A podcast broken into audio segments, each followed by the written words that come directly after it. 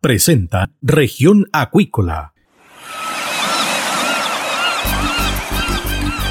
Presentamos Región Acuícola.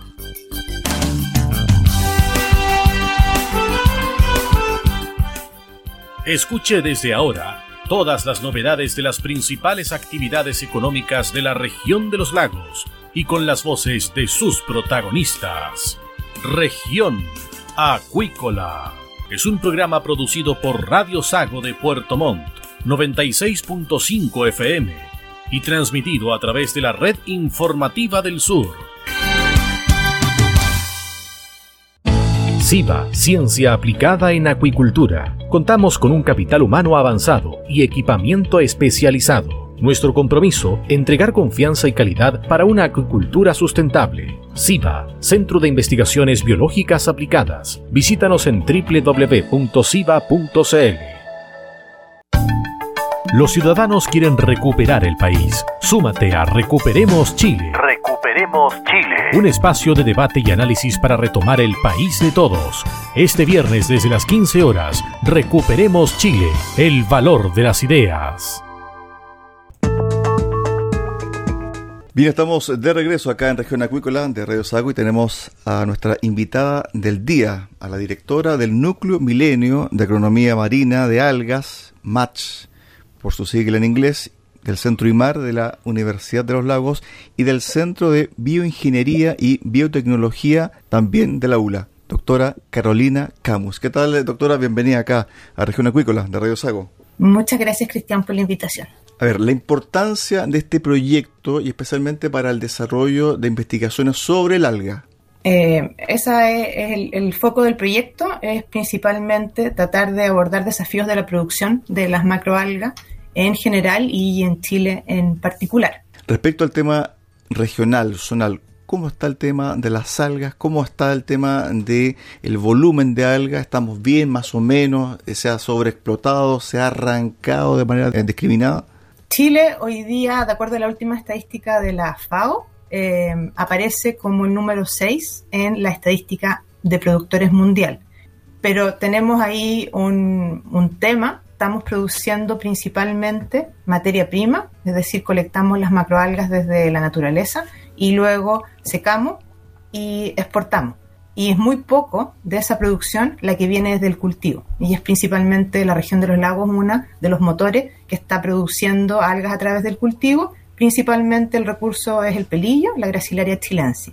Entonces, hoy día eh, Chile aparece como un, lugar bastante importante en la producción, sin embargo, la forma en que estamos produciendo eh, quizás no es lo más ideal para el sistema. Hay que recordar que las macroalgas son productores primarios, entonces tendríamos que tender idealmente a desplazarnos hacia su producción a través del cultivo, su producción sustentable y de esa forma bajar un poco la explotación desde las praderas naturales.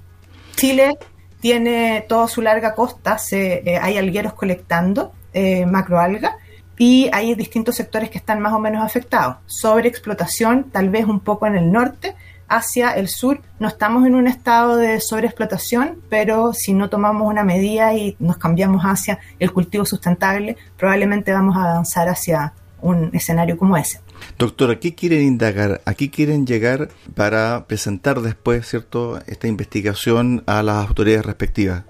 Bueno, nuestro foco principal es tratar de comprender el recurso de manera de poder hacerlo avanzar hacia el cultivo. Y eso eh, aborda tres puntos principales, al menos desde nuestra perspectiva. Primero, poder entender y eh, manejar, eh, o entender y controlar los rasgos de interés para los acuicultores, ya sea tasas de crecimiento o evitar la cantidad de pestes, las enfermedades que adquieren, entonces darles un poco de resistencia a enfermedades y también eh, avanzar en el conocimiento de la producción o maximizar algunos productos y compuestos de interés para distintas industrias. Entonces, ese es un lado. Luego tiene que ver con lograr desarrollar a través de sus ciclos de vida eh, estrategias para poder hacer una selección eficiente y en el futuro estar produciendo eh, semilla o cepa eh, que tengan estas características especiales y por último, manejar el recurso de una manera sustentable, el recurso genético alga,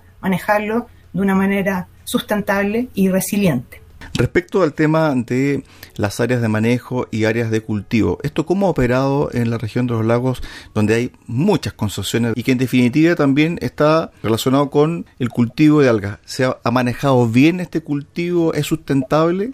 Bueno, efectivamente la región de los lagos tiene, eh, yo diría, la mayor cantidad de, concesiones dedicadas al cultivo y particularmente al cultivo de pelillo. En la zona de Maullín, en la zona de Ancud, donde tenemos la mayor cantidad.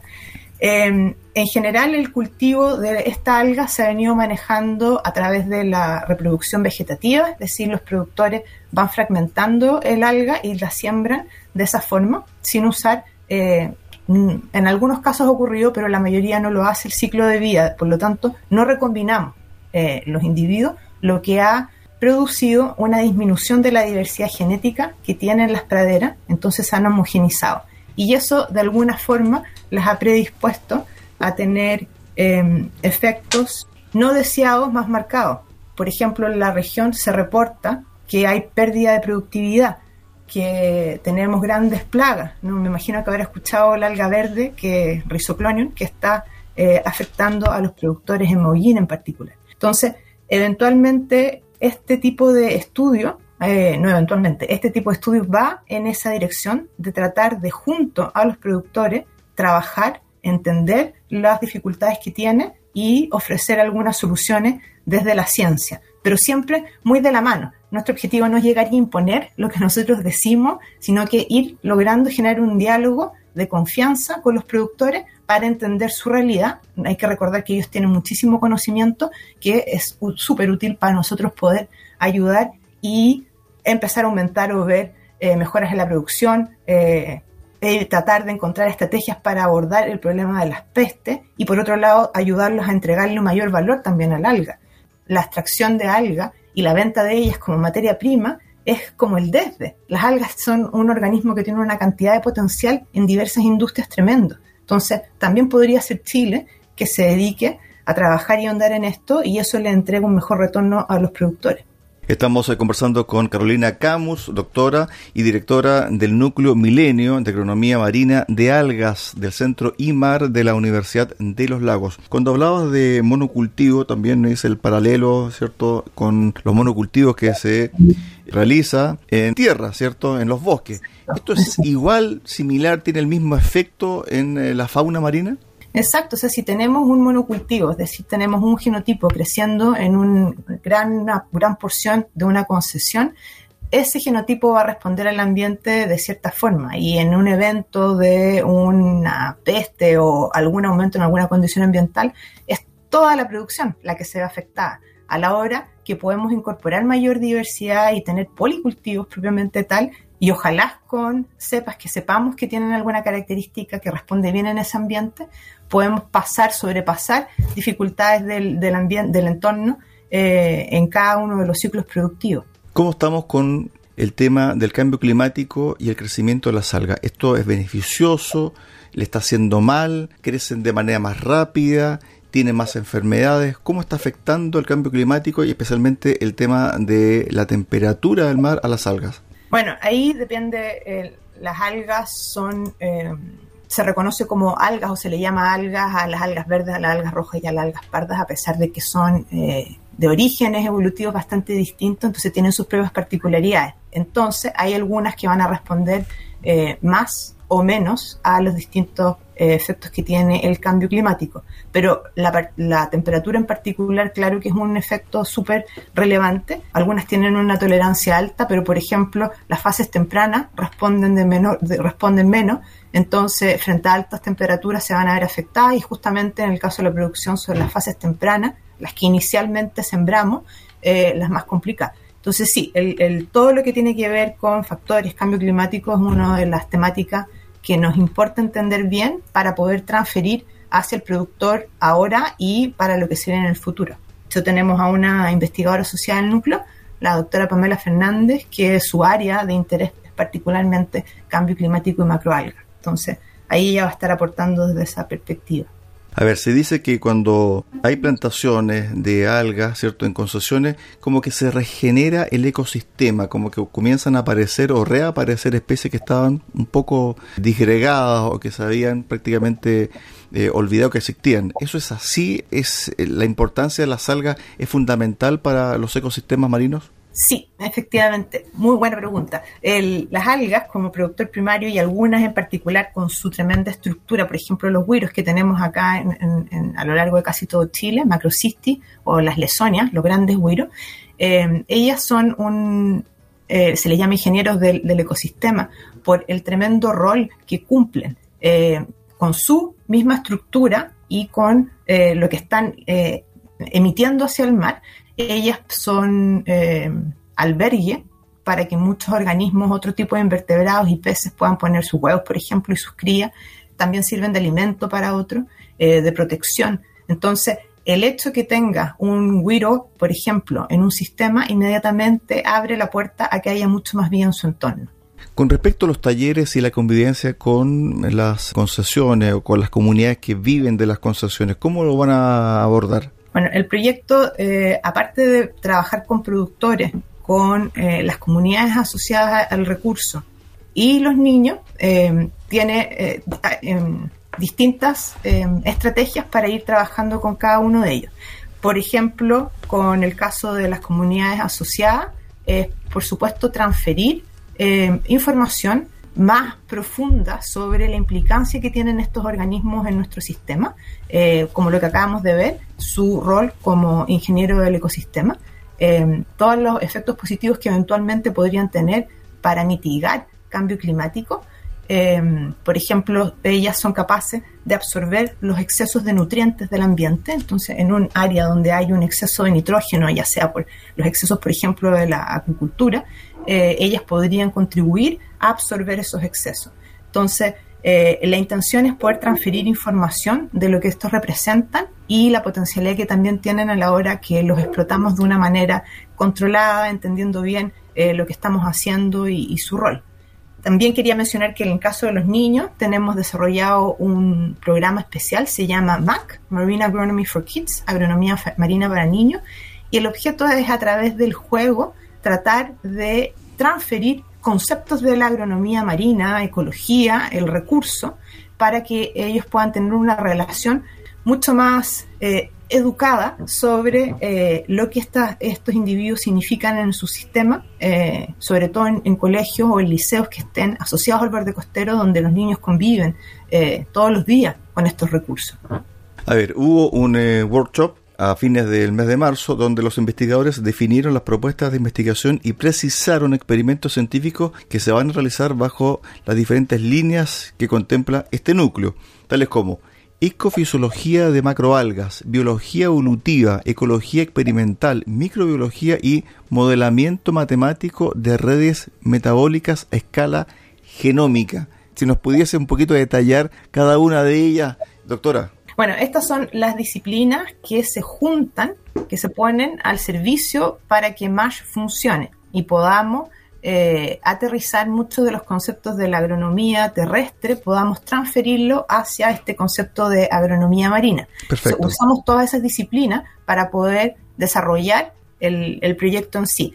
Pero en concreto, experimento que vamos a hacer, por ejemplo, el, nombre del, proyecto eh, tiene olobionte, algales. Entonces, una de las cosas que vamos a tratar de comprender es justamente el holobionte, que corresponde al organismo, al alga misma, con toda su comunidad asociada. Así como el hombre se beneficia de tener bacterias, levaduras en su intestino para poder digerir y tener mejor salud, eh, las algas y todos los organismos también actúan como un holobionte. Entonces, pretendemos poder utilizar la comunidad asociada y el organismo como un todo y el alga como un todo y aprovechar eh, que tal vez es en ella donde podemos tener eh, alguna alternativa de mejoramiento. Recuerde que en el mar no podemos llegar y agregar fertilizante o eh, aplacar plaga utilizando algún insecticida. Simplemente en el mar, debido a su naturaleza, se irían todos estos fertilizantes o insecticidas que agregáramos. De manera que tal vez es a través de microorganismos donde podemos hacer estas funciones y siempre observando al alga con la comunidad. Entonces hay una serie de experimentos que se desarrollan para primero entenderla, poder entender esta relación íntima entre estos microorganismos en una condición alta de nutrientes cuáles estarían siendo beneficiados, una condición baja de nutrientes donde el alga tendría menor productividad, cuáles y cómo podemos ir manejando la comunidad y el genotipo del alga para poder eh, maximizar la producción. Paréntesis. Actualmente hay enfermedades relacionadas, ¿cierto?, al crecimiento de las algas y haya algún tipo de fármaco, suministro o algún tipo de praxis para sanar esas enfermedades o aplacarlas? Eh, ¿Hay enfermedades de algas? Sí, sí tienen enfermedades. Hay una alga que en el mundo se cultiva muchísimo, se llama Capaficus euquimia, eh, son las que nos dan los carragenanos principalmente. No se, no se cultivan en Chile porque son tropicales, pero de ellas hemos aprendido sobre el efecto que las enfermedades pueden tener. Ellas tienen una enfermedad que se llama Ice Ice, que simplemente ha devastado la producción. Y es bien difícil su manejo, porque, como le decía, no podemos llegar y agregar un químico que mate a la peste y no le haga ningún daño al entorno y al alga misma. Entonces, efectivamente, se trabaja por eh, planes de manera de poder eh, mitigar los efectos o a la hora de entender bien esta relación de la enfermedad con el huésped, con el alga, tratar de ver qué podemos hacer para evitar que esta ocurra. En el caso del alga que le menciono, de las capas mucho de ello tiene que ver con la baja diversidad genética que tiene el recurso. Entonces, una vez que se enferma una, pareciera ser que como efecto dominó caen las demás. También eh, tienen em, enfermedades o epífitos, que es otra alga que crece sobre la alga de interés. Entonces ahí la situación es bien difícil porque si utilizáramos algún tipo de químico, eh, vamos a matar a la plaga, pero también vamos a matar al organismo de interés. Entonces, el estudio de las enfermedades en las algas es algo que está hoy día levantando mucho interés porque está empezando a nacer la acuicultura fuertemente en países de Occidente. Históricamente es el mundo asiático el que produce algas porque la consume, o los humanos, de muchos volúmenes. Pero ahora que estamos llegando a un mundo en Occidente, nos damos cuenta que esto es un tremendo desafío que tiene los productores y la comunidad científica para atacar. Entonces, en resumen, no tenemos todavía muchas eh, medidas y tampoco un medicamento que pudiéramos utilizar eh, inmediatamente. Es algo bien importante de tener como uno de los puntos, como uno de los rasgos a observar eh, la resistencia a enfermedades de las cepas, por ejemplo. Claro, se dice que en menos de 20 años, 30 años, los alimentos azules van a ser eh, principales cierto, actores de la alimentación mundial en tres cuartas partes de nuestro planeta quiero que te refieras un poquito al modelamiento matemático de redes metabólicas a escala genómica. Nos escucha mucha gente que se interesa por temas de la acuicultura, pero que no está también asociada a cierto tipo de conceptos y términos, doctora. Efectivamente, esto es algo también es, nuevo para nosotros. Em, en este caso, lo que pretendemos con estas redes es poder eh, modelar el metabolismo del alga eh, como en un modelo nulo. En un caso, imaginemos en un caso ideal, modelamos entonces eh, el metabolismo teniendo información genómica de los genes de ese individuo que vamos a utilizar, eh, más su metaboloma. Eso se pone en conjunto en este modelo matemático y luego nos permite hacerles preguntas.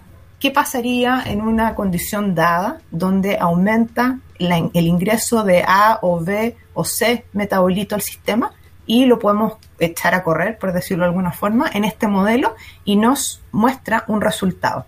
Entonces, esto nos permite ir haciendo experiencias a nivel de laboratorio y vamos alimentando el modelo y luego es una herramienta para poder en el futuro asemejar eh, condiciones reales y antes de dejar la escoba, preguntarle al modelo, ver cuáles son los resultados posibles y de esa forma ir mejorando. Y así transmitimos resultados de laboratorio, los sacamos a condición experimental en, concesión con cierto nivel de, seguridad. Ok, en definitiva es como crear condiciones óptimas para el crecimiento metabólico de la algas.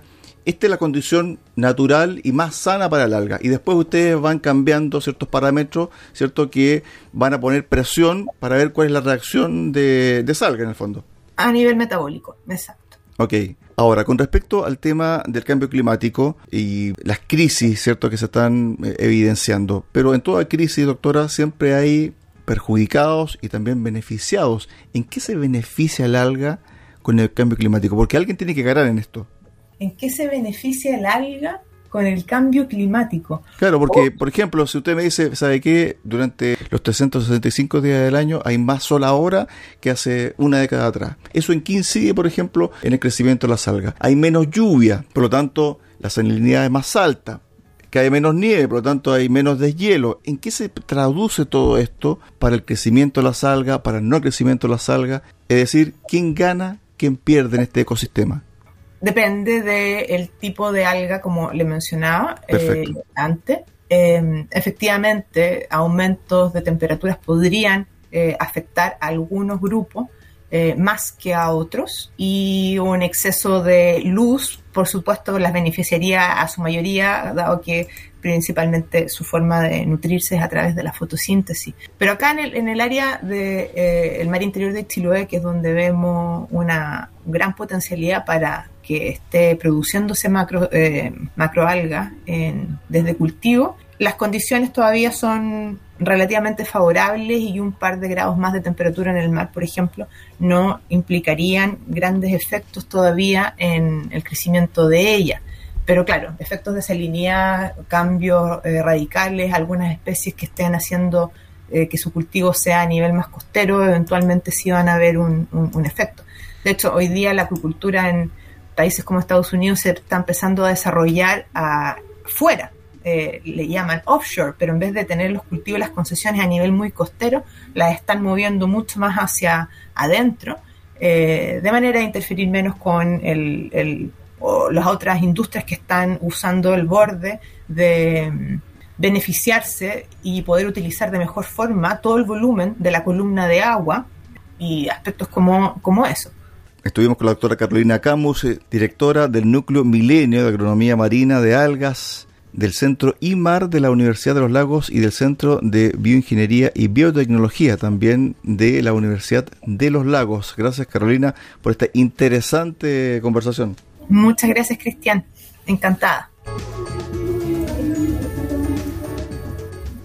De esta forma llegamos al final del programa del día de hoy acá en región acuícola. Los esperamos mañana a contar de las 13.30 horas en el 96.5 FM en Puerto Montt. Que usted tenga una excelente tarde. Centro de Investigaciones Biológicas Aplicadas CIBA, Ciencia Aplicada en Acuicultura. Entregamos confianza y calidad para una acuicultura sustentable. Contamos con un capital humano avanzado y equipamiento especializado. CIBA, Centro de Investigaciones Biológicas Aplicadas, Ciencia Aplicada en Acuicultura. Visítanos en www.ciba.cl.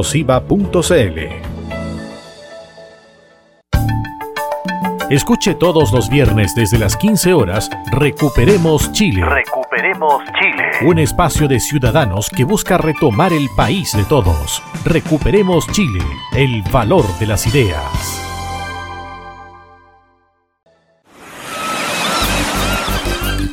Hemos presentado Región Acuícola.